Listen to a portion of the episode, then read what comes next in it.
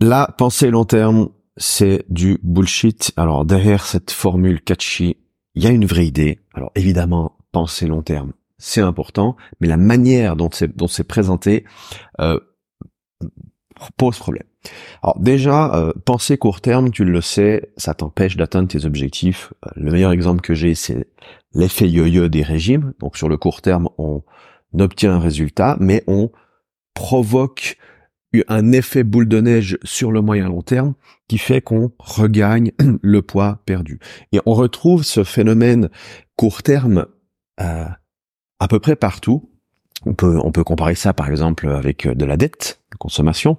Euh, donc crédit à la consommation, tu vas t'acheter euh, une voiture en leasing et donc du coup tu crées une dette. Donc sur le court terme, tu peux bénéficier d'une voiture, donc plus rapidement, mais évidemment sur la durée, tu vas avoir des intérêts à payer. Et quand tu réfléchis comme ça, eh bien quand tu additionnes les, les, les dettes, eh bientôt ça te fait un, un montant énorme à sortir tous les mois. Donc je t'apprends rien, ce phénomène il est évident.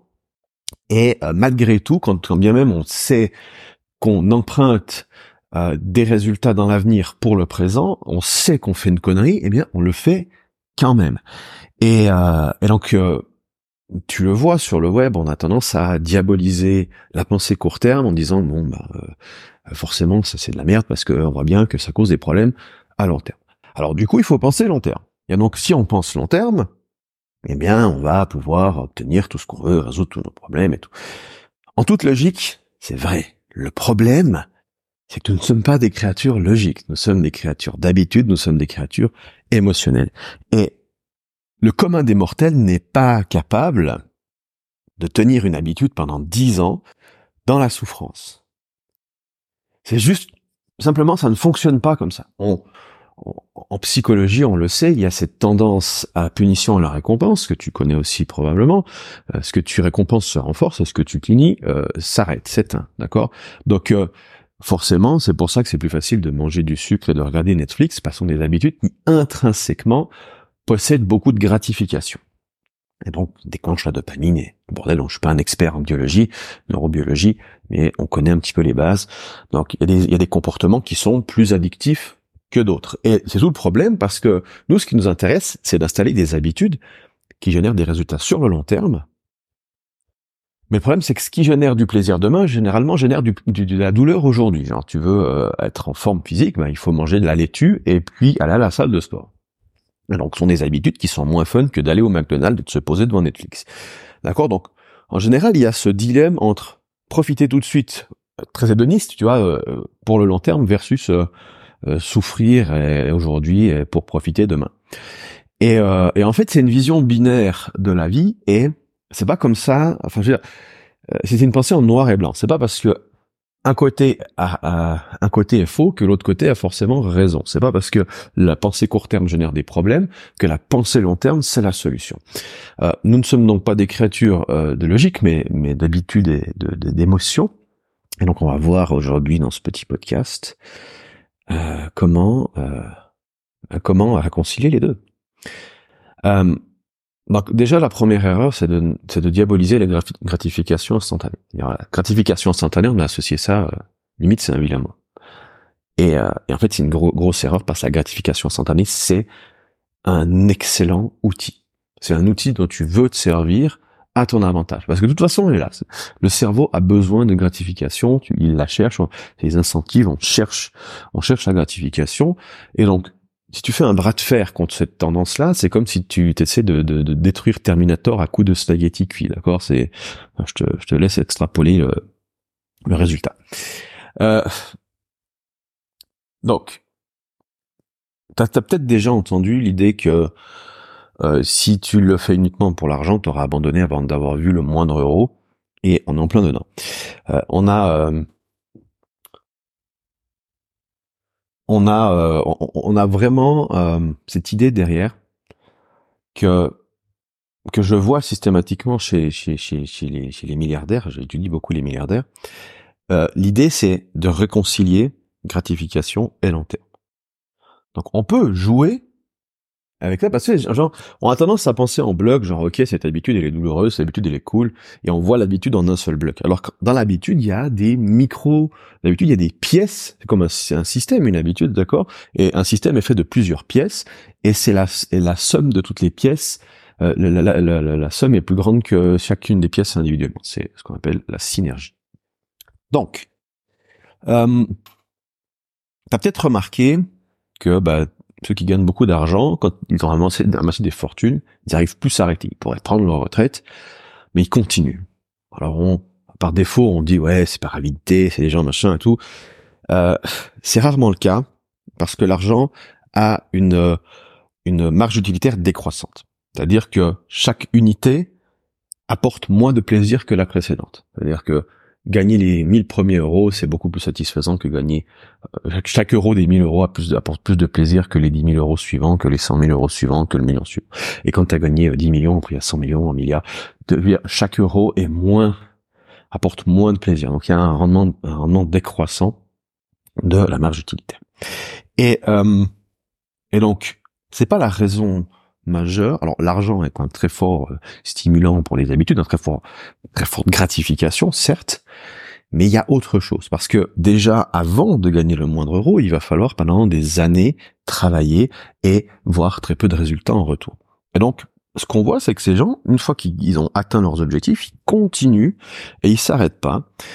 Et la raison, c'est parce qu'ils ont rendu leurs habitudes addictives, ce que j'appelle les addictions productives. On a euh, notamment Charlie Munger, qui est malheureusement décédé euh, hier, quand je fais ce, de, je fais ce podcast, donc on est le 29, il est décédé le, 28 novembre, donc euh, rest in peace, on peut, comment on peut dire, et euh, Monsieur Munger nous, nous dit que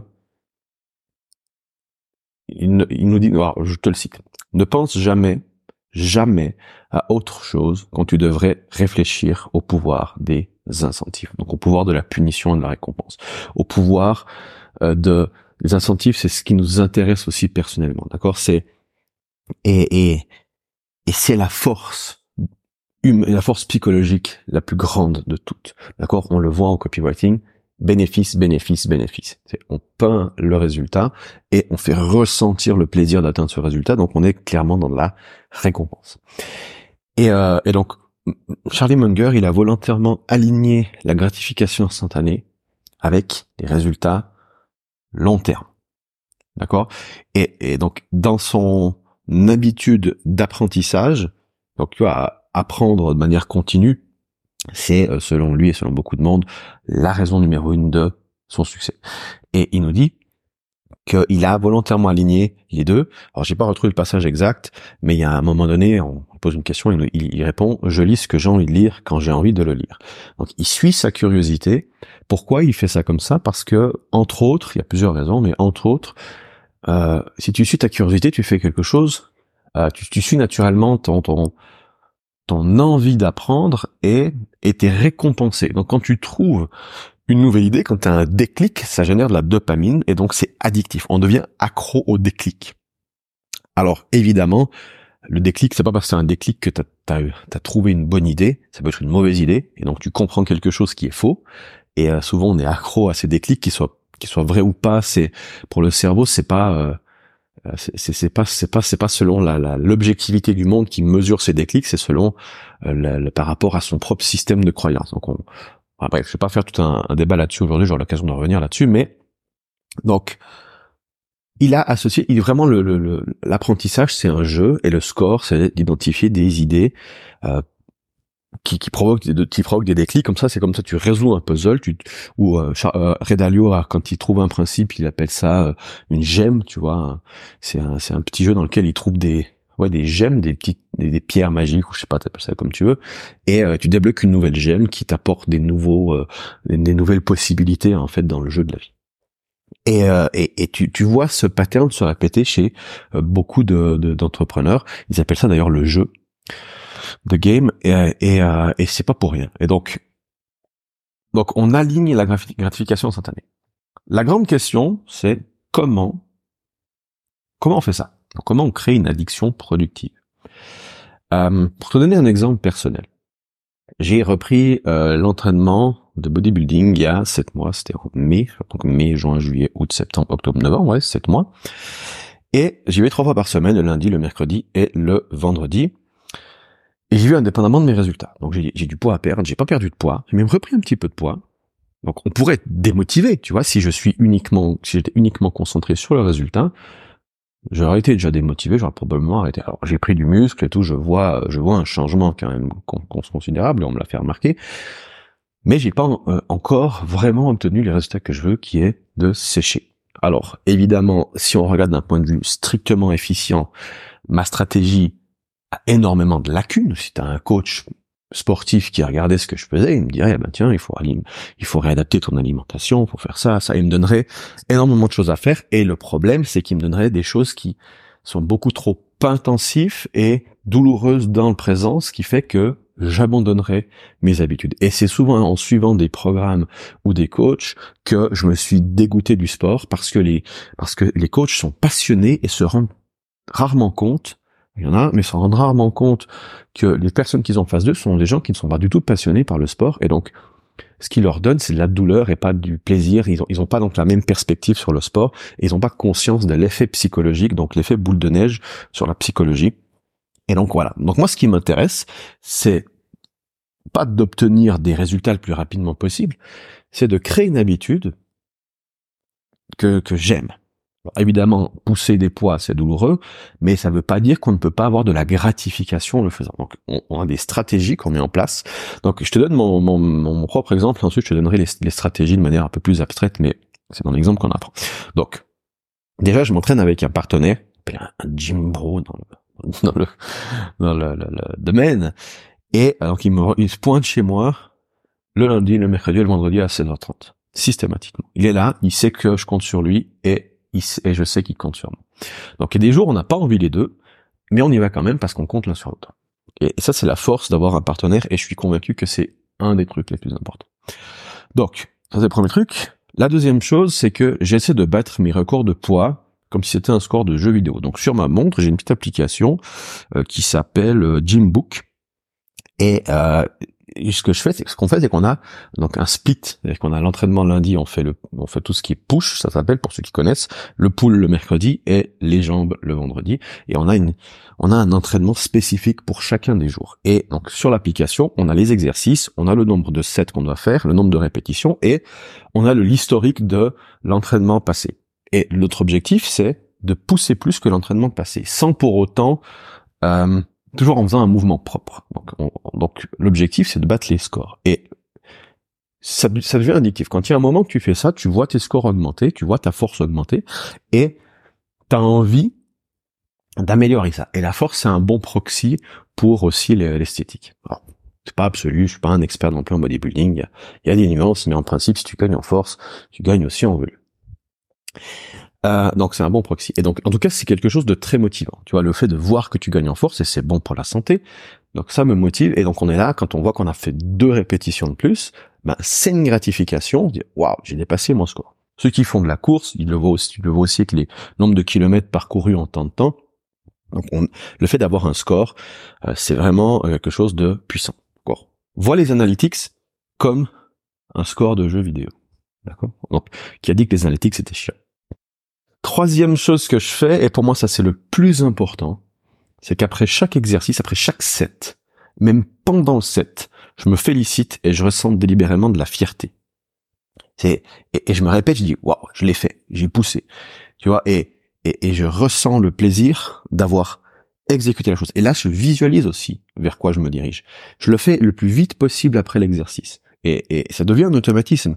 Tu sais, tu sais, t'es vraiment t'es vas-y, c'est bon, t'as fait deux répétitions de plus, t'as progressé, bien joué, et on se motive l'un et l'autre. Donc ça, c'est une gratification, une fierté personnelle. Et ça, c'est la plus puissante. Parce que dès que t'as conditionné cette pensée, elle vient automatiquement. Donc à chaque fois que tu finis un exercice, tu renforces l'envie de refaire un exercice. Et ça, ça doit être, ça doit largement compenser la douleur. Et même la douleur, tu as un sens derrière, parce que tu vois vers quoi tu te diriges, et le fait que tu souffres, tu associes cette souffrance à l'objectif. Et donc, tu crées un, tu crées positivement un habitude. Voilà. Euh, ensuite, stratégie suivante. Donc on a à un moment donné les jambes ont commencé, ça faisait quatre séances à suivre, donc quatre semaines, une fois par semaine on était les deux démotivés. on n'a pas envie d'aller faire les jambes. Ouais, mais c'est les jambes, machin, blablabla. Et, et qui t'es un gym bro, tu vas dire, ouais, euh, euh, j'ai les jambes, faut pousser, c'est douloureux, machin, et voilà. Si t'as 10 ans d'expérience et que ça marche pour toi, ok, mais quand tu conditionnes une habitude, si tu te rends compte que c'est la quatrième semaine, t'as pas la motivation, alors ça peut arriver de temps en temps, mais quand tu vois que de manière consistante, de manière régulière, euh, consécutive, tu n'as pas la motivation de faire quelque chose, c'est que tu es en train de renforcer l'habitude, mais négativement. C'est-à-dire que tu es en train de, l'éteindre. C'est-à-dire que tu subis plus de punitions que de récompenses à faire l'habitude. Et, donc, euh, j'ai vu que cette euh, habitude, cette, euh, comment dire, cette pièce-là du, du, puzzle nous mettait en danger d'abandonner le fitness. Et, et, et, en fait, ce que j'ai fait et qui ferait s'arracher les cheveux à un coach fitness, c'est qu'on a enlevé les squats. Parce qu'on faisait les squats, donc c'est l'exercice, un exercice les plus durs. Ensuite, on faisait la leg press, et ensuite on a d'autres exercices. Et on était, de manière, le cardio était, on s'épuisait au niveau du cardio, et donc je voyais que j'étais plus en, en échec cardiovasculaire qu'en échec musculaire, ce qui fait qu'en plus, euh, c'est pas le plus efficient en termes de, de musculation. Mais surtout, euh, voilà, enfin, tu vois, tu vois, les squats, machin, il y y a une mentalité autour de ça. Mais ce que j'ai vu, donc en prenant du recul, c'est que garder les squats et forcer les squats pour au final dans trois mois avoir complètement arrêté le fitness parce qu'on a été dégoûté, c'est pas la meilleure idée. Alors que si on fait la leg press seulement et puis on rajoute d'autres exercices un peu moins violents, eh ben on diminue l'intensité de l'entraînement, ce qui fait qu'on diminue la douleur et on et on rajoute du plaisir. Et maintenant, depuis que j'ai fait ça, j'ai plus de résistance à aller le vendredi. Alors, je sais que c'est un peu moins efficient, même 50% moins efficient, j'en sais rien, par contre, je suis en train de conditionner mon habitude. Parce que c'est mon seul objectif, c'est de conditionner mon habitude. Donc je suis vraiment conscient des, euh, des frictions de l'habitude. Et je dis, ok, ça, on encaisse trop de frictions aussi, il y a trop de résistance. Comment on peut, euh, comment on peut contrecarrer ça? Donc ça peut être en, en, enlevant de la friction ou en rajoutant de la récompense. Là, en l'occurrence, ok, si on vire les squats, qu'est-ce que ça donne? Et effectivement, j'ai autant de plaisir à aller faire les jambes aujourd'hui que les deux autres exercices. Et, ça, pour moi, ce qui est important, c'est ça. J'aurai l'occasion de remettre les squats plus tard, mais pour l'instant, ma priorité, c'est de protéger mon habitude. C'est de la rendre la plus fun possible. Euh, voilà. Et enfin, dernier truc. Euh, dernier truc, c'est que de temps en temps, donc il y a, un accueil, je m'achète une petite barre protéine chocolat. Et euh, j'ai mon collègue ignorant la psychologie qui me rappelle que c'est mieux de manger une pomme. évidemment, c'est vrai, mais c'est là il fait il fait comme le coach, il ne voit pas les tendances psychologiques. Alors lui, il aime pas manger ça, donc il le mange pas, donc il a pas de raison de le manger. Mais moi, c'est un plaisir que j'ai de temps en temps, et je le fais généralement quand j'ai fait un bon entraînement. Je dis ok, là j'ai explosé mes records sur plusieurs exercices. Aujourd'hui, je me fais une petite barre chocolat. En principe, c'est le vendredi, euh, même pas tous les vendredis, mais de temps en temps, je le fais, ce qui me donne une récompense extrinsèque. Voilà. Donc, voilà, voilà un exemple conditionnement d'habitude sur le sport. Je prends le sport parce que c'est quelque chose que tout le monde comprend.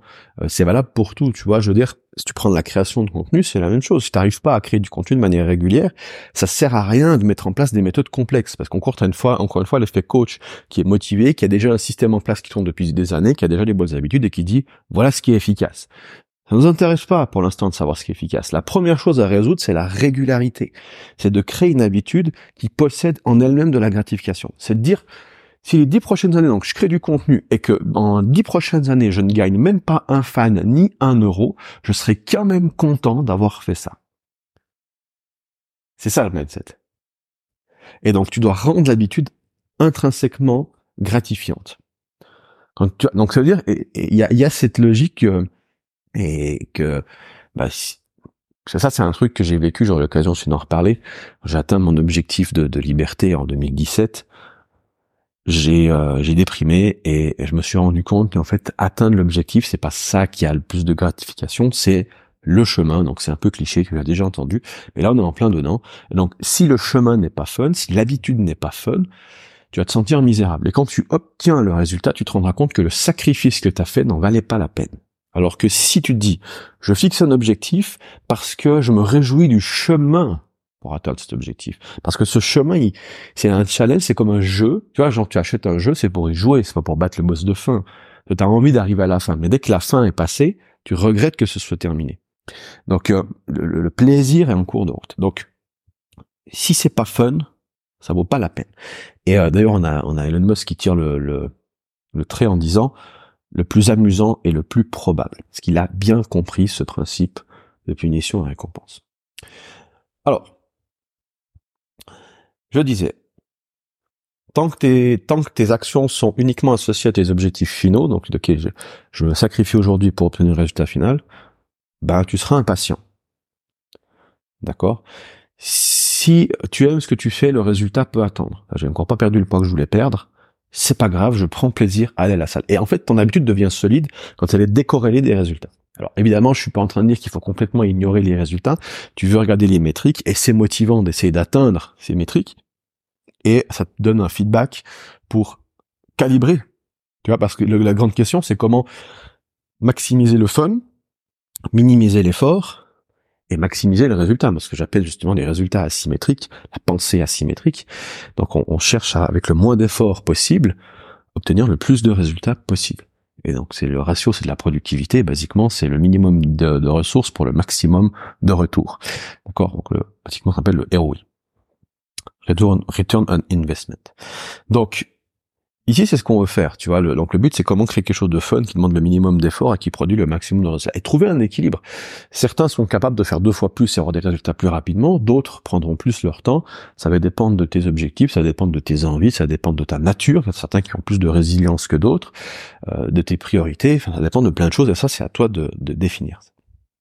Euh, donc, si tu aimes ce que tu fais, le résultat peut attendre tant que, tant que j'ai de quoi vivre en faisant ce qui me plaît, je suis heureux.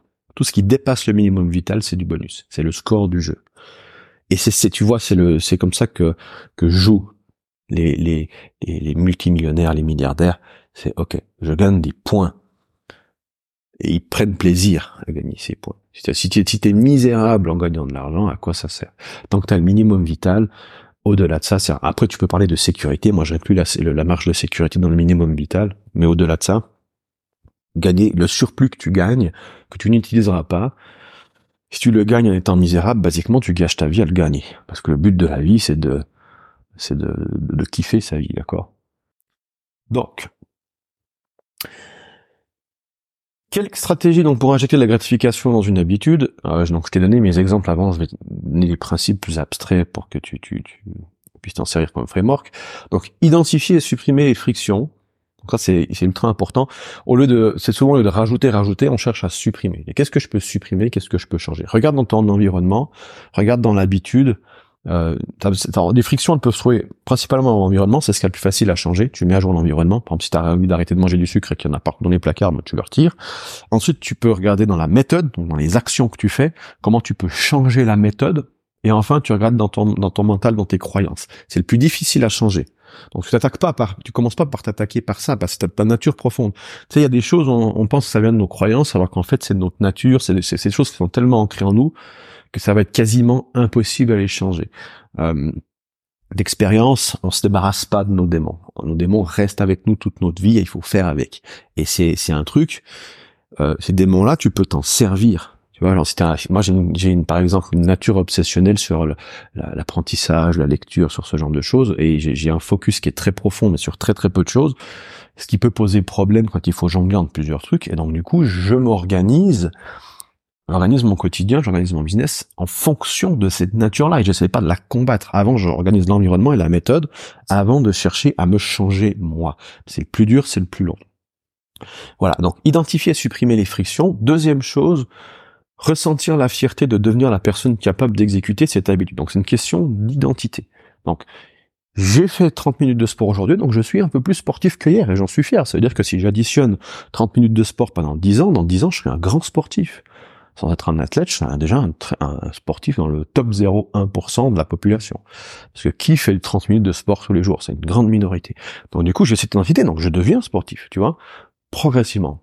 Tu te dis pas je suis grand sportif, c'est pas de te mentir en disant je suis un grand sportif, je suis un grand sportif, parce que si tu as 30 kilos de trop et que tu te traînes sur ton tapis de course, ton cerveau il dit non, tu vois bien que t'es un gros lard, quoi, tu vois. Donc non, tu dis, je suis un peu plus sportif que la veille. Et c'est vrai, parce que j'ai fait 30 minutes de sport, donc techniquement, je me suis un petit peu amélioré, donc je suis un peu plus sportif, donc ça, je suis prêt à le croire. Et un peu plus sportif, plus un peu plus sportif, euh, non, d'accord, mais toi, c'est je suis un sportif, ça sera naturellement ancré en toi, et ton cerveau l'acceptera, et cette identité te permet de conditionner les habitudes. Alors c'est un petit peu pseudo-scientifique dans le sens où on a une corrélation, euh, on a identifié une mesure, une corrélation avec euh, entre l'identité et les habitudes, mais ça n'a pas été complètement démontré non plus et, et euh, pas c'est pas autant puissant que ce que veut bien dire le développement personnel. Mais somme toute, euh, tu le vois, ceux qui ceux qui, qui font des choses par identité, ils sont fiers et la, la fierté, tu vois, la fierté de représenter une identité, c'est une incentive. Genre, euh, à l'époque, j'étais DJ, t'es extrêmement fier d'être DJ parce que quand t'es DJ dans des gros clubs, il y a un statut social qui est attaché à ça. Donc, il y a une récompense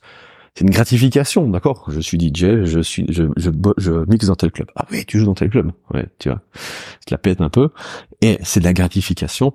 Et donc, ça renforce son Et donc, cette identité-là, elle te donne donc du pouvoir, du statut, et donc tu as envie d'exécuter l'habitude parce qu'il y a cette récompense.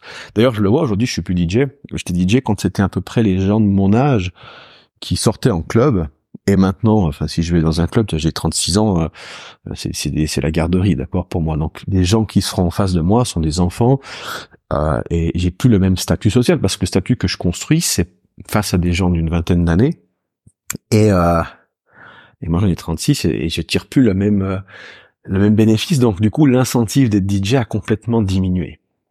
D'accord? Donc j'ai perdu cette identité, j'ai arrêté il y a quasiment dix ans. Et, euh, et c'est beaucoup de DJ veulent pas se l'avouer, mais c'est beaucoup euh, plus du au statut gagné que la musique. Bon après c'est un tout. Mais... Voilà. Euh, donc l'identité renforce. Ensuite, euh, ressentir la gratitude et la fierté de l'action accomplie. Donc ça va un petit peu avec, mais euh, c'est vraiment quand quand j'ai fini l'exercice, c'est waouh, je l'ai fait. D'accord? Je suis un peu plus sportif qu'avant, je suis un peu, j'ai réussi à faire un truc que peu de monde fait, j'ai poussé, je me suis dépassé, je suis fier de moi. Allez, vas-y. Et tu encourages aussi ton partenaire. En encourageant les autres, tu, tu, conditionnes aussi le message pour toi-même. Euh, point suivant, tu t'engages envers un partenaire qui compte sur toi pour avancer. Dans le sport, c'est ultra pratique, c'est-à-dire que vous allez deux ensemble à la salle, vous allez les deux ensemble courir, bah tu comptes sur l'autre. En business, tu peux aussi le faire par exemple en création de contenu. Alors tu peux par exemple faire un podcast en commun ou une vidéo en commun, ou tu peux dire bon ben euh, il y, a, le, truc du Whiskas qui est intéressant, donc je sais pas si vous avez, c'est de la bouffe pour chat, je sais pas si c'est une marque suisse. Voilà, donc Whiskas. Et, euh, et donc tu dis ok celui qui qui ne fait pas son contenu aujourd'hui, bah, il doit bouffer une boîte Whiskas et il doit le filmer et le publier sur YouTube. D'accord? Et je te garantis que c'est largement suffisant pour te motiver. Après, c'est plus de la punition que de la récompense. Donc ce genre de truc, pour moi, c'est plus un, patch pour euh, pour te donner la motivation les jours où les plus difficiles. Mais si tu dois pas t'appuyer uniquement là, tu veux plutôt conditionner de la récompense que de la punition. Que la, la récompense est beaucoup plus forte. Tu vois, c'est la carotte et le bâton. Tu, tu, tu si tu euh, si, si un employé ou toi-même t'es motivé à faire un truc, tu vas le faire euh, par plaisir. Alors que le bâton, tu vas le faire pour éviter quelque chose de désagréable. Donc du coup, tu vas le faire à contre-cœur, ce qui n'a pas autant d'impact sur euh, sur l'habitude et euh, sur le fun de le faire évidemment. Ensuite, gamifier en mesurant les métriques. Donc là, je disais avant, c'est une petite application Gymbook où je mesure le poids euh, création de contenu, ça peut être euh, le nombre de contenus créés, le nombre de likes, de commentaires, le nombre d'inscriptions à la mailing list, euh, les revenus. Donc on a des métriques que tu connais. Il y a des vanity métriques, il y a des métriques qui sont plus intéressantes. Les vanity métriques peuvent servir à te motiver. De la gratification instantanée. Attention juste avec les métriques quand même, parce que dès que tu commences à à, à, suivre une métrique de près, elle devient inutile. C'est un peu bizarre, mais on va vouloir artificiellement la gonfler. Je te prends l'exemple du, du, fitness. Si je dis, OK, mon but, c'est de passer les 12 répétitions, et c'est de monter le poids. Donc, qu'est-ce qui se passe? Je commence à compenser le mouvement, genre avec de l'élan, et puis je fais mal le mouvement, et comme ça, je peux monter ma métrique. Mais du coup, le mouvement devient moins bon, l'exercice devient moins bon, parce que je, je gonfle artificiellement cette métrique, d'accord? Si tu prends la création de contenu, ça pourrait être je mesure les likes et euh, le truc c'est que quand je poste des vidéos de chat, ça fait beaucoup plus de likes que quand je poste une vidéo avec un conseil qui est lié au produit que je vends.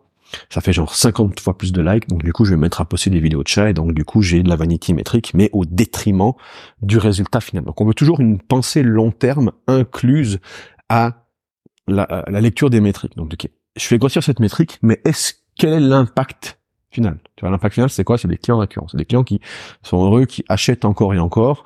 Donc on peut mesurer ça par la lifetime value d'un client par exemple, ou le Net Promoter Score, ou différents outils que tu peux utiliser. Et donc, est-ce que le fait de faire ça à ce niveau-là, ça augmente mes chances C'est pas évident de répondre à cette question. Des fois, c'est on fait preuve de bon sens en disant bah, si je crée du contenu qui se base sur euh, qui, est corrélé, qui, est basé sur la même thématique que sur ce que je vends, potentiellement, je vais attirer plus de personnes intéressées. Mais c'est pas forcément absolu. Tu peux trouver, te, retrouver à faire quelque chose de différent, à parler d'un autre sujet publiquement qui, qui génère beaucoup d'attention et qui, dans le lot, va attirer énormément de clients qui vont acheter tes produits sur un autre sujet. Donc euh, là, on pourra en parler des heures là-dessus. C'est des grandes réflexions que j'ai avec moi-même, mais c'est de la pensée en deuxième ordre de conséquence. Retiens juste que ce qui est important, c'est de donc les métriques pour de la gratification instantanée. Choisis les métriques, choisis des métriques qui te qui te motivent bien. Euh, encore un point sur les métriques, c'est pas parce que c'est mesurable que c'est important, comme c'est de la vanité métrique par exemple, et c'est pas parce que c'est pas mesurable que c'est pas important. Généralement, le plus important n'est pas mesurable.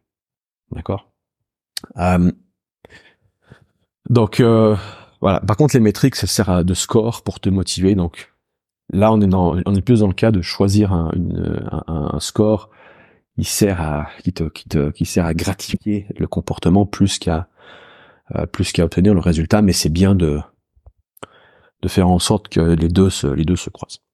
Et dernier point, dans la stratégie, tu prépares des, récompenses quand tu passes un niveau de ton jeu. Là, bon, le score, si tu dis, bah, bah tiens, au fitness, dès que j'arrive à, pousser, répondre à ce qu'on appelle les Yates, nous, c'est un exercice où on tire du poids, on a atteint les 80 kilos sans la barre, et, et donc du coup, c'était, ça fait deux rouges de chaque côté, donc on peut se la péter un petit peu, tu vois. Et, euh, Et, euh, et donc du coup, c'est potentiellement, tu vois, un palier qu'on voulait atteindre. Et donc là, derrière, une récompense, on peut se faire plaisir. Ça peut être n'importe quoi, tu vois. Ça peut être euh, un bon resto. Alors, j'ai des conseils d'utiliser la nourriture de manière générale comme comme euh, récompense extrinsèque, mais tu peux faire, je sais pas, aller dans un, un hôtel 5 étoiles. Tu peux, tu peux te faire un plaisir, d'accord, qui euh, pour te récompenser de d'avoir atteint cet état. Donc, on renforce le, le, le fait d'avoir des paliers, dire voilà, dès que j'ai atteint tel résultat, je fais ça. Tu vois, ça peut très bien être, c'était pas encore à ton compte, dès que j'ai stabilisé tel montant, je peux quitter mon travail euh, avec un délai de six mois. Et, et, voilà, bref, ou je peux partir à l'étranger, ou je peux faire X, je peux faire Y. Et tu associes en fait une récompense avec c'est un peu comme des trophées qui se déverrouillent euh, sur la PlayStation par exemple, et euh, ça te permet dès que tu atteins le, le score, hop, la récompense, et tu vois et tu crées une liste de récompenses et tu dis que dès que j'ai déverrouillé ça, j'ai ce truc qui, apparaît, tu vois. Et tu veux que ces récompenses soient des choses, euh, ça peut être des choses sur, euh, ça peut être ta bucket list en fait. Tu vois, ce qui est intéressant avec ça, c'est d'utiliser une bucket list associée aux objectifs. Donc, je récapitule rapidement. Identifier, supprimer les frictions, ressentir la fierté, devenir de devenir la personne capable d'exécuter. Donc, conditionner l'identité. Ressentir la gratitude et la fierté de l'action accomplie. D'accord Donc là, on est plus sur le comportement. T'engager envers un partenaire qui compte sur toi pour avancer. Gamifier en mesurant les métriques clés. Et puis préparer les récompenses quand tu passes un niveau de ton jeu. D'accord? Voilà. Euh, petit point encore. Là, ça, ça rejoint avec les frictions. Euh, si tu vois que ton habitude elle est plus, en, plus en plus difficile à suivre, c'est que tu fais quelque chose de faux. D'accord? Je te donnais l'exemple avant de, du leg day, du jour des jambes, qui était plus en plus difficile. Donc, j'ai changé, euh, j'ai recalibré la friction. Donc euh, cherche la résistance et élimine la, sa cause la plus rapidement possible, sinon tu risques de dégoûter de l'habitude. Ça c'est pour moi un des trucs les plus importants. Voilà, un dernier mot. Donc euh, l'idée d'aujourd'hui dans ce podcast, c'est que c'est pour moi c'est le plus gros obstacle au résultat. C'est-à-dire tout ce que tu n'as pas réussi à atteindre dans ta vie, c'est en grande partie lié à ce qu'on a discuté aujourd'hui. C'est pas parce que tu sais pas ce que tu dois faire. C'est parce que tu procrastines. C'est parce que et tu procrastines pourquoi? Parce que tu n'as pas la compétence de créer des habitudes, de créer des addictions productives. Donc euh, voilà, on a petit, petite citation de Naval Ravikant qui nous dit impatience avec les actions, patience avec les résultats. Euh, il y aura toujours de la friction et des jours sans. Pour ces moments, tu peux t'appuyer sur ta volonté, mais le 80-90% des freins peuvent être évités et normalement la majorité de ta journée doit être, portée, par la motivation, par le momentum, par des habitudes correctement construites. Voilà, je laisse là-dessus. Donc si tu as aimé cet épisode, n'hésite pas. Tu peux euh, sur Apple Podcast mettre une étoile, 5, enfin 5 étoiles, c'est peut-être mieux, ou pas. Mais, donc si tu si tu euh, si tu penses que c'est, c'est, ce podcast mérite 5 étoiles et un commentaire, c'est avec grand plaisir euh, que, que, que, que, tu peux m'aider. Voilà. Je te souhaite une magnifique journée. On se retrouve dans un, dans un prochain épisode. Vraiment, le support de ce podcast dépend du bouche à oreille, donc n'hésite pas à le partager, à, à, à, mettre à mettre un score positif. C'est ce qui m'encourage à continuer, c'est ce qui me fait de la gratification pour continuer aussi, ce qui permet de le propager. J'essaie vraiment de créer un podcast qui s'appuie sur des fondamentaux et des idées qui sont vraiment utiles, même si elles sont moins sexy. Et, euh, et, donc du coup avec ton support c'est ce qui me permet de continuer. Voilà. Je te souhaite une magnifique journée j'ai fini de, de mendier ton, ton, ton appréciation. On se retrouve dans un prochain épisode si tu le veux bien. À bientôt. Salut.